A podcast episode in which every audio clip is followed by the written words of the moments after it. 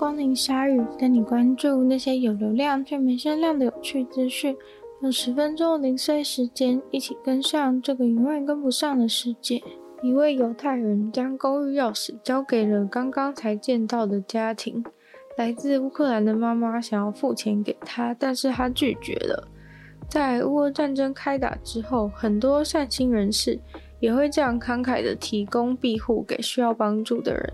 但是对于这位犹太人而言，他出手帮助是有他自己的个人理由。他表示自己的家庭能够活过战争，就是因为曾经有人帮助他们。那些帮助他的人是他现在能够出现在这里的唯一的理由。所以他现在很感恩有机会可以以同样的方式来帮助。这位犹太人是二战种族屠杀的幸存者。是少数能够活过二战时期希特勒的华沙犹太人屠杀的家族，所以现在他和他的女友决定接待那些刚从乌克兰逃过来的难民。这已经是他们接待的第三组家庭了。他们在这些家庭找到新的地方安定下来之前，提供暂时的住所。其实那就是他们两个人自己的公寓，也不是很大。客人来了以后，情侣两人就是只能睡在充气的床上面，把卧室让给了千里逃难的客人们。这位男子表示，自己的曾祖父曾被非犹太人的波兰人藏起来，自己才得以出生在这个世界。虽然现在对乌克兰伸出援手是在政府的帮助之下，和当年冒着自己生命危险保护犹太人的波兰人无法相提并论。但总归是犹太人报答的一种形式。除了这个案例中的情侣以外，美国的犹太人似乎也有着类似的情怀，帮助乌克兰人的募资，光是他们犹太人族群就已经超过了一亿元的美金。Tesla 的 CEO Elon Musk 先生的新闻真的是非常的多，才刚刚抱怨完自己的 Twitter 内容遭到控管，转眼他又当上了 Twitter 最大的单独股票持有人，但是却表示不会加入 Twitter 董事会。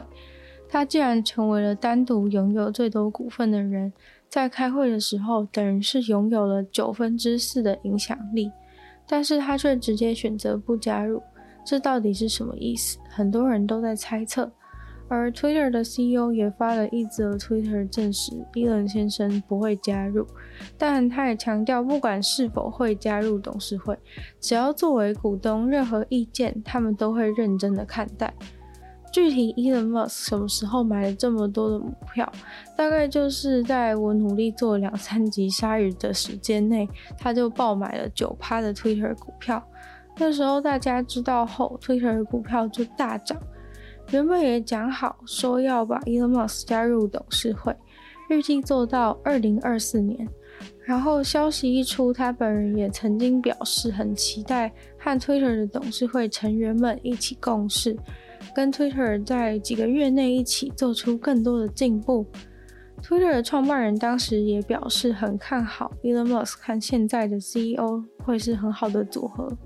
但是随着 Elon Musk 加入董事会，他必须要保证他不会再继续狂买 Twitter 的股票，最多不能超过十四点九趴。结果他现在就说董事会他不要做了，原先给他设的限制十四点九趴都已经引起了很多专家的担忧，说这样子他还是会对 Twitter 有过大的影响力。他现在不做了，什么限制都没有了，就可以大买特买。也让很多人推测，他可能是想要借由更大的股份、更大的影响力，所以觉得做那董事会没有那么大的意义了。而接下来就会是众所瞩目的权力斗争大戏，因为基本上他直接入侵 Twitter，就是想要让 Twitter 做一个大改革。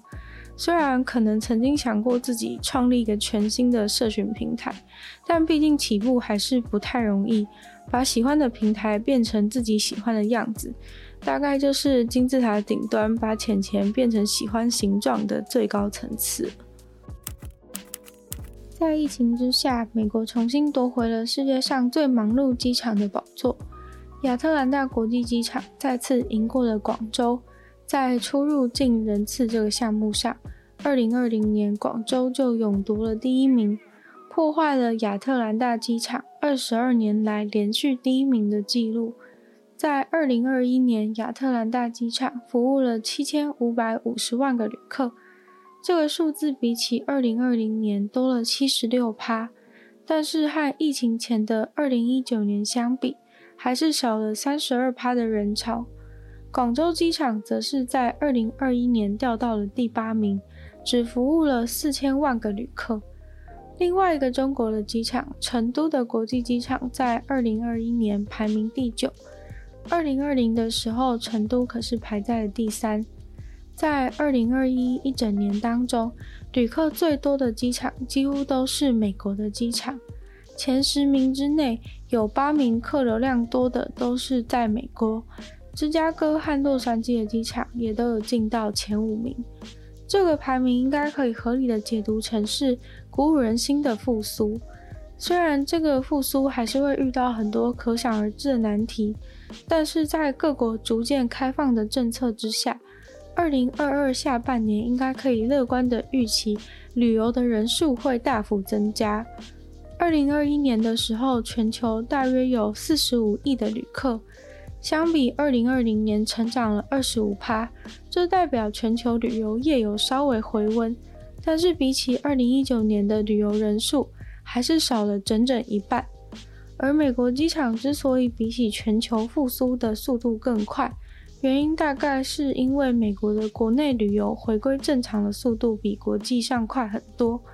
这次排行榜上前十名的一些机场，原本的排名其实蛮后面的，像是北卡罗来纳、奥兰多、佛罗里达和拉斯维加斯都是前十名的新人，像是奥兰多还有拉斯维加斯。甚至二零一九疫情前，全球排名只有三十出。二零二零年由中国机场大胜的原因也是类似，因为疫情在美国和中国发展的步调是不同的。二零二零年的中国旅游业是非常的兴盛，前十名的机场中有七名都是由中国的机场拿下。中国最先爆发疫情，所以也比较早稳定下来。但二零二一年，随着新的封锁政策上路，就又掉下去了。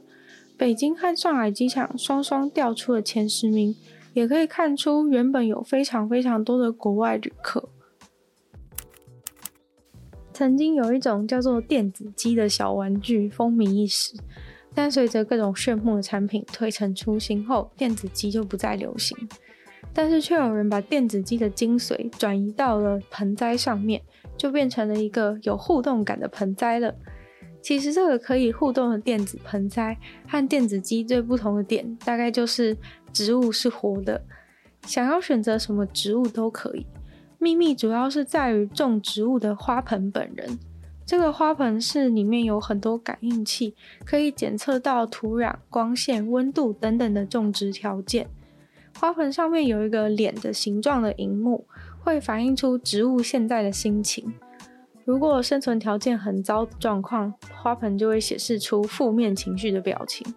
内建就有十五种的表情来跟主人互动，不管是浇太多水，还是太冷，或是太热、太暗，跟下雨天都会有不同的反应。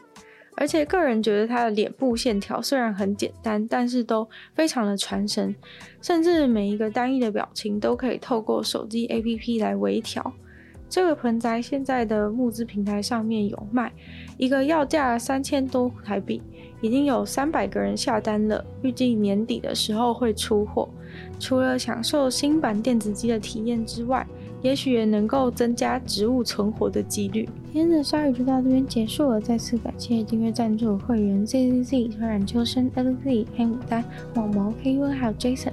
那就希望有其他意愿赞助鲨鱼的朋友，可以非常欢迎在下面的 Patreon 连结，可以找到不同的会员等级，还有不同的福利给大家参考。那喜欢鲨鱼的节目的话呢，就希望大家可以把鲨鱼节目分享出去，更多人知道。在 Podcast 帮我留星星，写下评论，或者是在留言区留言给我，或者是也可以去收听我的另外两个 Podcast，其中一个是女友的纯粹不理性批判，女友时间更长的主题性内容。另外一个话是听说动物，会跟大家分享一些有趣的动物小知识。